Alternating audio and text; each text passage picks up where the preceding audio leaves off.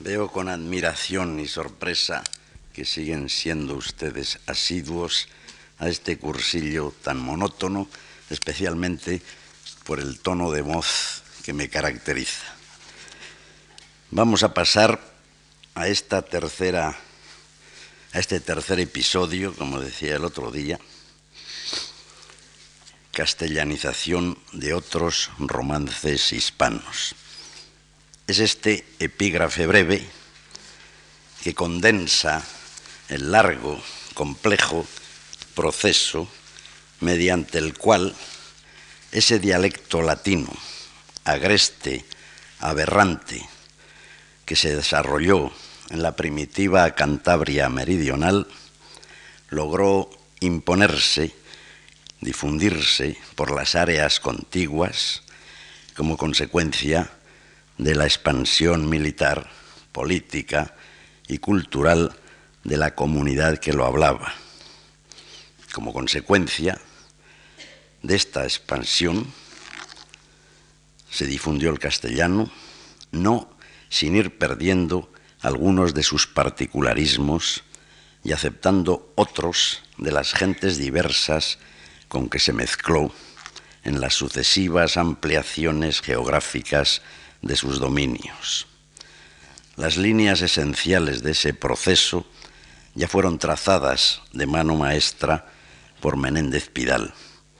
Sus modestos discípulos no podemos sino seguir su segura guía y limitarnos a lo sumo a completar, a reajustar, a atenuar a veces pequeños detalles y también, lo diremos, prescindir del entusiástico castellanocentrismo que animaba, 98 al fin, al gran don Ramón. La propagación de una lengua fuera de sus límites iniciales ha estado siempre apoyada en el auge del poderío, del prestigio, asignados a la comunidad que la habla. Baste para justificar esta afirmación, aducir un par de ejemplos. No existirían hoy lenguas romances si Roma no hubiese dominado las tierras del Mare Nostrum.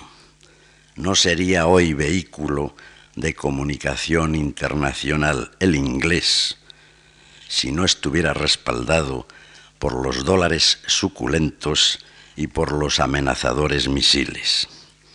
No obstante estas evidentes conexiones, debemos mantener con cuidado separado el análisis del proceso evolutivo de una lengua en expansión respecto de las condiciones extralingüísticas que la hayan fomentado. De estas se ocupará más bien la sociología. Los lingüistas, en cambio, se constreñirán a observar lo que sucede en la lengua, con independencia de los motivos prácticos que actúan sobre los hablantes que la manejan. En nuestro caso fueron sin duda la pujanza y la hegemonía de Castilla los factores propicios para que el castellano se derramase desde su pequeño reducto originario. Pero el cómo este dialecto absorbió otras hablas y hasta cierto punto se hibridó con ellas es cuestión autónoma y la única que en realidad nos concierne. Si bien, como telón de fondo, no podemos prescindir de la geografía humana y de la historia.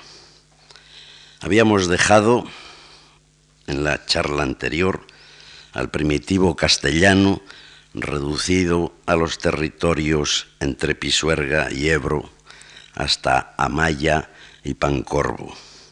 El crecimiento de Castilla se produjo paso a paso hasta el siglo IX dentro del conjunto de los condados orientales del reino asturiano, las altas tierras burgalesas, la Castilla Vieja, era como una especie de barbacana a este lado de la cordillera pirenaica, cantabro-pirenaica, para vigilar y defenderse de las incursiones de los musulmanes que, remontando el curso del Ebro, no llegaron, sin embargo, nunca a establecerse hacia el norte, más allá de Nájera.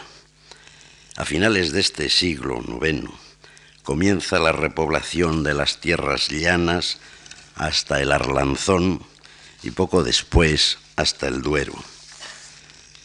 Con la instalación de la corte en León, Ordoño II, parecen comenzar las desavenencias entre los condes castellanos y los monarcas leoneses.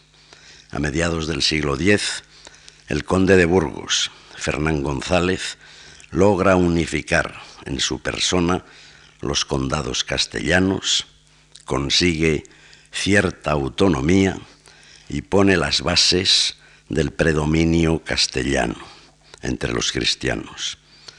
A pesar de las incursiones devastadoras de Almanzor, cuando éste es derrotado y muere, el nieto de Fernán González, Sancho García, es un conde poderoso y respetado tanto de los reyes leoneses y navarros como de los jefes musulmanes del desvanecido califato.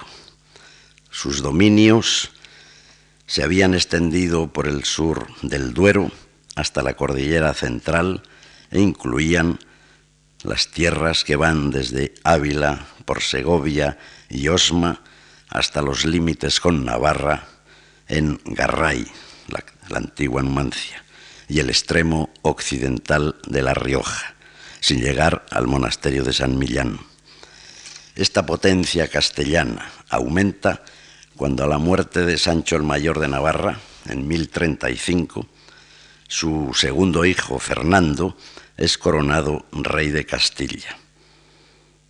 Previamente Castilla había sido mermada en beneficio de Navarra por su parte oriental, pero Fernando recupera poco después esos territorios al, derrotar en Atapuerca a su hermano García de Navarra. Cuando también Fernando hereda el reino de León, quedó como el monarca más poderoso de la península, par de emperador, como se decía, con sus hijos y sucesores, sobre todo con Alfonso VI, Castilla da un nuevo paso hacia el sur con la conquista de Toledo en 1085 y aunque provisional con la de Valencia por el Cid. La tercera etapa, decisiva, se produce ya en el siglo XIII cuando Fernando III, que había unificado definitivamente León con Castilla, emprende la conquista del valle del Guadalquivir. Estos tres pasos hacia el sur comportan la difusión del dialecto castellano sobre zonas lingüísticamente no homogéneas y tuvieron a la vez repercusión sobre las áreas contiguas al este y al oeste del reino castellano. La ocupación del Valle del Duero, en época temprana, en el siglo X, representa el contacto con una escasa población que conservaría los rasgos lingüísticos más o menos uniformes de las zonas centrales en la época visigótica. Ya vimos que los testimonios escritos de ese siglo y del XI presentan características no siempre castellanas, y que están en relación con las de La Rioja y Navarra, tal como dijimos en las glosas emilianenses y en las glosas silenses. Por otra parte, recordemos que la lengua escrita hasta entonces era el latín, un latín más bien poco correcto. Las diferencias que en todas partes existen entre la lengua oral y la lengua escrita entonces se correspondían con las que existen entre el romance, no digno de ponerse por escrito, y las del latín, único vehículo propio para todo lo que merecía perduración. Podemos, pues, suponer que a pesar de los particularismos de las diferentes zonas, la comunicación lingüística entre sus habitantes sería bastante fácil y bastante frecuente. Correrías militares, peregrinaciones religiosas, intercambios comerciales, etc. Las hablas romances de las tres zonas centrales del norte no entrañaban radicales diferencias que impidieran el entendimiento entre sus usuarios. Su diversidad no pasaba de ciertos rasgos fonéticos o bien de preferencias léxicas, no más considerables que las que hoy, por ejemplo, singularizan a un, a un cacereño frente a un soriano. A este respecto, recordemos que en el año 971 los enviados del conde Borrell de Barcelona utilizaron como intérpretes ante el califa al-Hakem II a los mozárabes de Córdoba. Si la comunicación entre ellos fue posible, debemos pensar que las divergencias entre el catalán de esos embajadores y el mozárabe de los cordobeses no eran tan considerables. De igual modo, refiere el historiador Imhayán que el conde castellano Sancho García, que antes citamos, habló a los notables de la ciudad de Tudela, de Navarra, entonces musulmana, con elegancia persuasiva y eficacia de palabra.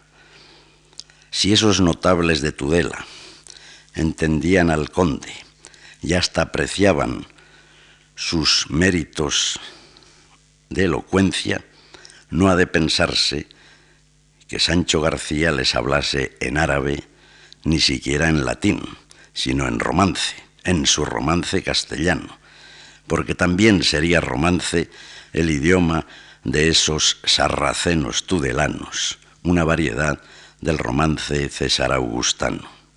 Y aunque el uno dijese, por ejemplo, mujer y hecho, y los otros pronunciasen muller y feito, la mutua comprensión, comprensión sería cabal.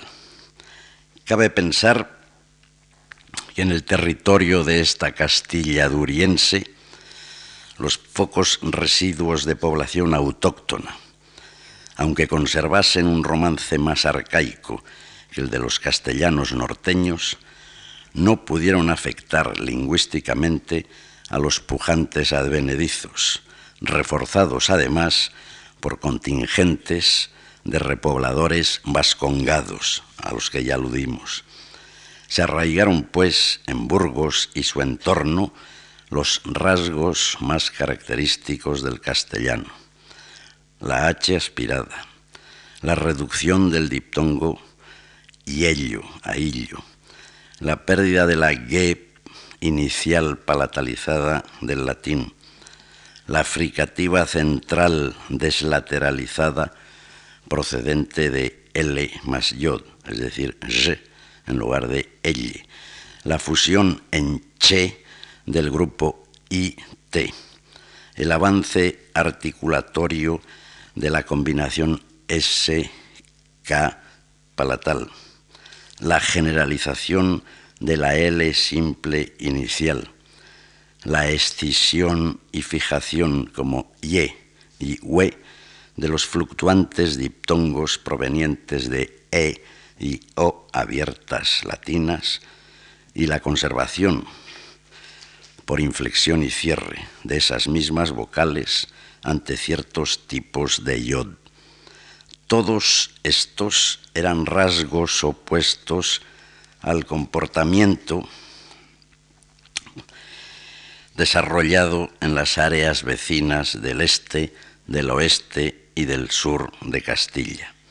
El castellano tenía, por ejemplo, a propósito de los fenómenos que hemos señalado, joya silla, helar, mucho, hatza, muerto, luna, mientras que sus vecinos, variablemente, presentaban los resultados tipo fuella, siella, gelar, muito, fascia, muerto o muerto, luna, etc. En alguna comarca castellana aún perdurarían rasgos conservadores de los romances vecinos, pero pronto se desecharon en esta zona central.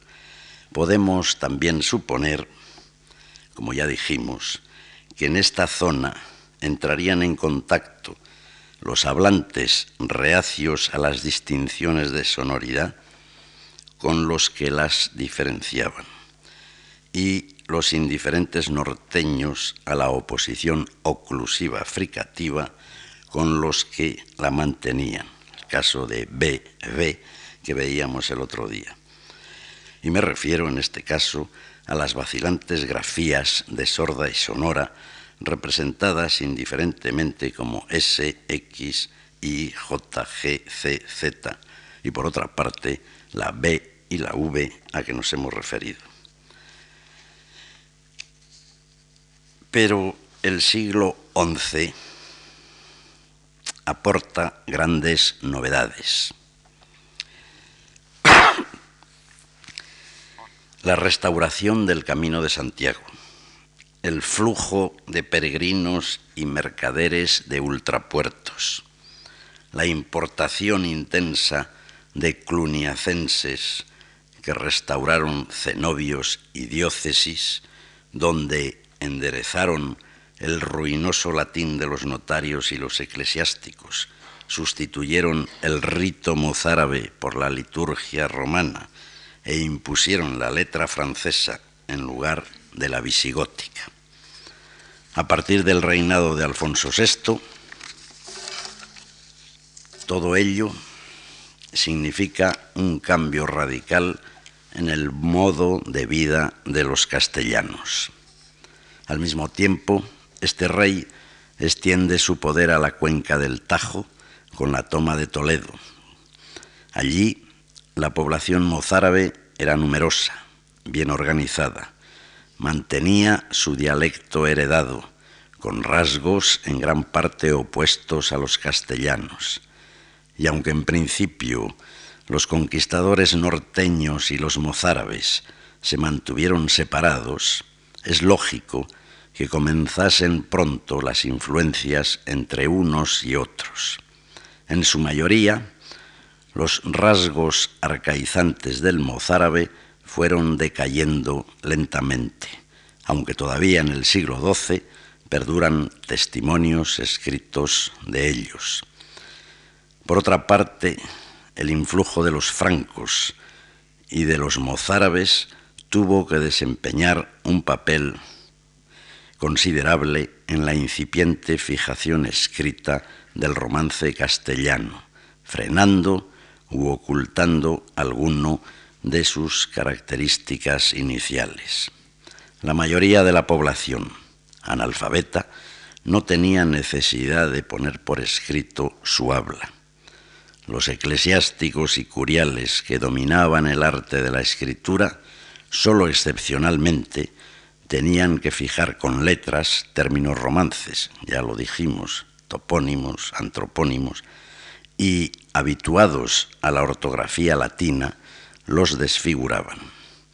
Las minorías más cultas ahogarían como rústicos algunos rasgos que no coincidían ni con la lengua escrita latina, ni con los hábitos lingüísticos conservadores de los mozárabes, ni con las particularidades ultramontanas de los eclesiásticos francos.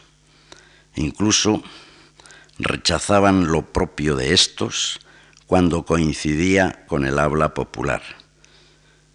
Como restauraban F inicial frente a la aspiración castellana, también estos cultos la insertaban en aquellos casos en que un galicismo de estirpe germánica presentaba H aspirada, y así adoptaban, por ejemplo, Honte como fonta y jardit como fardido.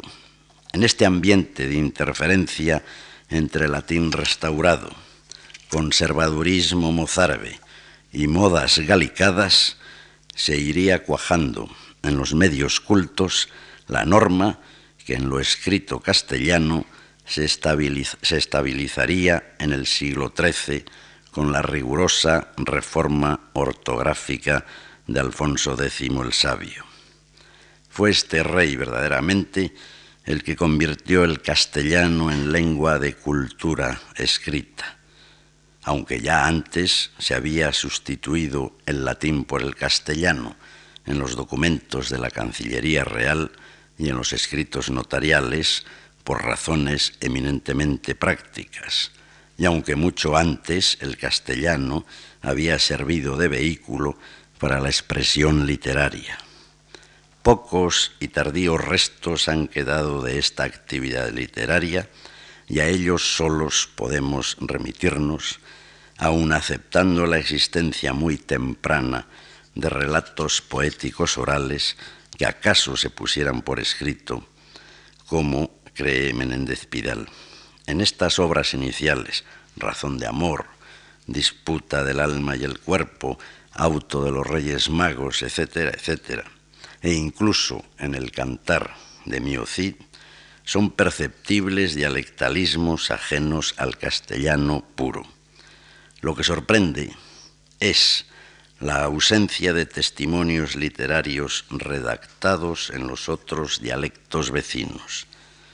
Incluso en el siglo XIII, los textos que reflejan huellas dialectales son esencialmente muestras de dialecto castellano tanto Berceo como los otros libros del llamado Mester de Clerecía. He aquí una prueba del prestigio que el romance castellano ya había alcanzado entre los, en los territorios de habla afín. Este castellano literario, adoptado desde Alfonso X como norma de la expresión escrita, se prolonga hasta el siglo XVI sin mayores modificaciones sustanciales. Cierto es que su cultivo y las necesidades de expresar con precisión lo que se quería comunicar, cada vez más complejo, introducen en la sintaxis y en el léxico mayores diferencias y variaciones pero los rasgos esenciales del sistema gramatical y del sistema fonológico apenas se alteran. En este último aspecto, el fonológico, el castellano literario se aparta por los influjos cultos y la nivelación con los romances mozárabes de las primitivas características señaladas. En primer lugar, parece ignorar la existencia de H aspirada, que sólo aparece reflejada como rasgo vulgar esporádicamente o bien en algún arabismo. La sustituye en la lengua escrita casi constantemente hasta el siglo XV, por lo menos la F culta heredada del latín. En segundo lugar, observamos la cuidadosa separación de los dos fonemas labiales grafiados B y V o U, que tan caóticamente se alternan en los documentos de la Castilla norteña. Los poetas no los igualan en las rimas y podemos aceptar que al menos entre los cultos se mantenía su diferencia de oclusiva africativa fuera esta, según las zonas, bilabial o labiodental, V o V. Las consonantes sordas y al mismo tiempo fuertes de los órdenes sibilantes, es decir, tse, s, tampoco se confunden con las sonoras correspondientes z, z, z, como sucedía con tanta frecuencia en el norte castellano y solo esporádicamente y por necesidades léxicas se igualan en la rima.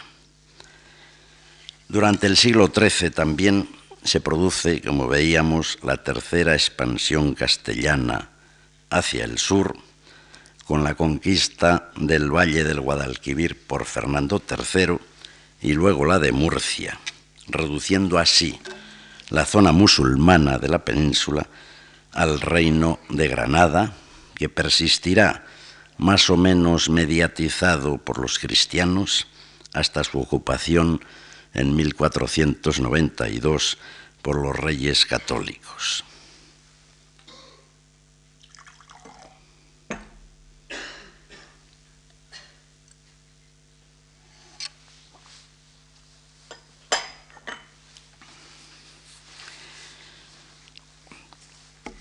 Las condiciones para la difusión del castellano sobre las tierras meridionales, estas del Valle del Guadalquivir, son ya muy otras que en los siglos precedentes. Habíamos visto que en los territorios de la meseta inferior, los conquistadores castellanos, acompañados o no de leoneses, habían encontrado abundante población mozárabe que conservaba sus usos y su dialecto. Ahora, en Andalucía, tras las invasiones de los fanáticos almorávides y almohades, los mozárabes, durante especialmente el siglo XII, habían sido dispersados o diezmados. Muchos prefirieron, ante la intransigencia de esas gentes africanas, abandonar sus lugares de origen e instalarse en los reinos cristianos. Recordemos, por ejemplo, la retirada de los mozárabes valencianos cuando, impotentes ya muerto el Cid, para contener a los almorávides, su viuda doña Jimena desaloja e incendia Valencia y se vuelve a Castilla en 1102. O bien el regreso, después de su expedición a Salobreña, de Alfonso el Batallador, llevándose hacia Aragón, según dicen, a diez mil mozárabes. Está pues claro que en las tierras andaluzas reconquistadas en el siglo XIII, los mozárabes y su dialecto habían quedado muy reducidos, a la vez que muchos musulmanes se recogían al reino de Granada. Con ello, los repobladores castellanos y leoneses no encontrarían obstáculo alguno para difundir sus modalidades de lengua. Los cultos conservarían los rasgos propios del habla cortesana tal como la entendía Alfonso X.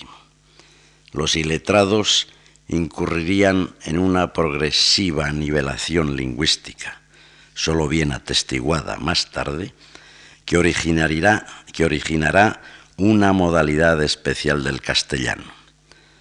La transformación que desemboca en el andaluz moderno no puede achacarse, como algunos han creído, al influjo del mozárabe moribundo que encontraron los reconquistadores, ni a los hábitos lingüísticos de los musulmanes que no se expatriaron. Se trata de rasgos ajenos en parte al castellano medieval, pero comunes con fenómenos acaecidos mucho antes también en otras áreas románicas. Por ejemplo, el conocido fenómeno llamado seseo, es decir, la fusión en un solo orden articulatorio de los dos órdenes sibilantes que han persistido diferenciados en castellano, se había producido con antelación en portugués central y meridional, en el catalán, en el francés. Por tanto, lo que resulta aberrante dentro de la comunidad románica occidental no es la confusión andaluza, el seseo, sino el mantenimiento de las distinciones que hoy son S y C en español, y de modo análogo en gallego y norte de Portugal, naturalmente aquí s, s, y en leonés y aragonés. Tampoco hace falta buscar condicionamientos para explicar la debilitación de la sibilante implosiva en el andaluz moderno, pues tal fenómeno ocurrió también desde el siglo XII en la Romania gálica. De todas formas, en este territorio de la tercera expansión del castellano se originó una especial nivelación lingüística que será precisamente la que se difunda con sus particularidades en el español atlántico, cuando desde el siglo XV Castilla incorpora al reino las Islas Canarias e inicia la colonización de las nuevas tierras descubiertas en América.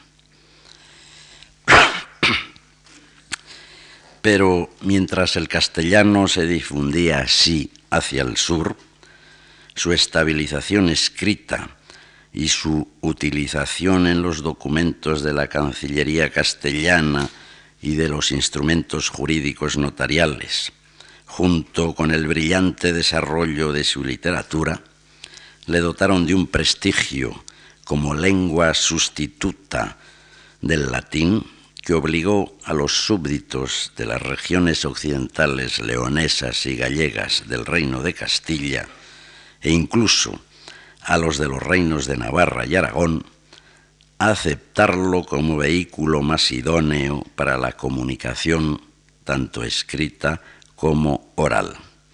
Las tierras leonesas entre Pisuerga y Cea quedaron ya englobadas en Castilla en el siglo XI igual que La Rioja y la Extremadura soriana, aunque en una y otra zona persistieron ciertos particularismos de origen leonés y navarro-aragonés respectivamente, su castellanización fue muy rápida. Algo posterior sería la difusión de los rasgos castellanos entre el CEA y el ESLA, y probablemente ya en el siglo XIII las zonas euskéricas vizcaíno-alavesas habrían castellanizado su primitivo y supuesto criollo arromanzado y habrían comenzado a abandonar el viejo vascuence. Esta expansión del castellano siguió avanzando por territorios leoneses, navarros y aragoneses desde el siglo XIV hasta relegar los primitivos dialectos leoneses y aragoneses a sus zonas más montañosas y alejadas y a absorber prácticamente el dialecto navarro. La nivelación lingüística de este a oeste ha barrido poco a poco los rasgos leoneses originarios. Hoy, salvo en el extremo occidental y norteño, se ha llegado a un castellano aleonesado o asturianizado. Sin solución de continuidad, se pasa de León a Palencia, Valladolid, Burgos y Soria. Habrá aquí o allá preferencias por estas o las otras palabras, por unas u otras construcciones sintácticas, etcétera, etcétera. Pero es imposible tropezar con una frontera que separe a uno y otro lado rasgos diferenciales importantes. De igual modo, de oeste a este se ha cumplido la castellanización de los romances navarro y aragonés, excepto en su último reducto pirenaico de Huesca, donde malvive supeditado al español. Esta situación moderna de las modalidades orales, desde León hasta Aragón, origina el sentimiento de los hablantes de esas zonas de poseer una misma lengua, que al mismo tiempo coincide en lo esencial con la lengua escrita oculta de la literatura y también de sus sucedáneos más populares o administrativos. Y así, ciertos vocábulos propios de la zona limitada pueden ascender a la lengua literaria y generalizarse. La castellanización plena se ha detenido solo ante las viejas fronteras con el gallego y el catalán, es decir, las áreas en que ha persistido el sistema vocálico de cuatro grados de abertura. Ambas áreas son, sin embargo, bilingües y en una y otra se hablan modalidades del español teñidas por la otra lengua autóctona. Pero mientras el catalán apenas ha sufrido, salvo en el léxico, influjo del abstrato español, si descontamos los fenómenos fonéticos acastellanados del apichat valenciano, en el gallego han penetrado algunos rasgos característicos del español moderno. Ya citamos la conservación de dos sibilantes como en castellano. También carece de sibilantes sonoras y no sabemos si por un prurito de diferenciación con el vecino Portugal ha perdido ciertos rasgos primitivos y no ha modificado, como el portugués, el sistema vocálico. Observamos, pues, que la castellanización de España se ha operado de dos modos diferentes, descartando ahora los territorios en que están vivos el gallego, el vascuence y el catalán. La difusión del castellano a lo largo de los siglos de reconquista hacia el sur responde a un proceso de ocupación militar y colonizadora de las tierras incorporadas e implica casi siempre el contacto y la hibridación con las hablas mozárabes. Los rasgos norteños consiguen imponerse en gran parte, aunque los más apartadizos respecto a las características romances generales quedan provisionalmente como sofocados bajo el influjo de los modelos cultos apoyados en el latín. Esos rasgos, sin embargo, volverán a resurgir más tarde en la lengua cultivada. El avance del castellano por las zonas contiguas del norte no depende ni de la mezcla lingüística con el leonés, el navarro el aragonés, ni de la imposición desde los centros del poder. Fueron los propios leoneses, navarros y aragoneses quienes se fueron adaptando paulatinamente a las normas del castellano y abandonaron las suyas primitivas, que no les ofrecían ventaja alguna. Por una parte, el ejemplo de la literatura castellana, tanto escrita como oral, y por otra, el uso del castellano en los documentos difundieron el romance central. Los notarios adoptaron el castellano porque esta nueva lengua escrita resultaba más cercano a lo que hablaban de que el latín. La difusión del castellano es, pues, aquí un proceso de orden cultural en primer término. Naturalmente, la castellanización que hemos, examinado rápidamente no uniformó del todo el área de sus dominios. Perduraron rasgos de las zonas influidas y además nacieron otros nuevos. Existen pues variedades importantes dentro del castellano en las comarcas donde no era originario. Por otra parte, en el área del castellano duriense se reafirmaron o aparecieron otros fenómenos que han tenido diversa difusión. La H aspirada, como vimos, contendía con la F de la lengua literaria y llegaron a distribuir complementariamente sus dominios, predominando F en las palabras más cultas y H aspirada en las más populares. Pero en la Castilla Vieja esta aspiración, como ya aparece de vez en cuando eliminada en los documentos primitivos, se debilitó y desapareció.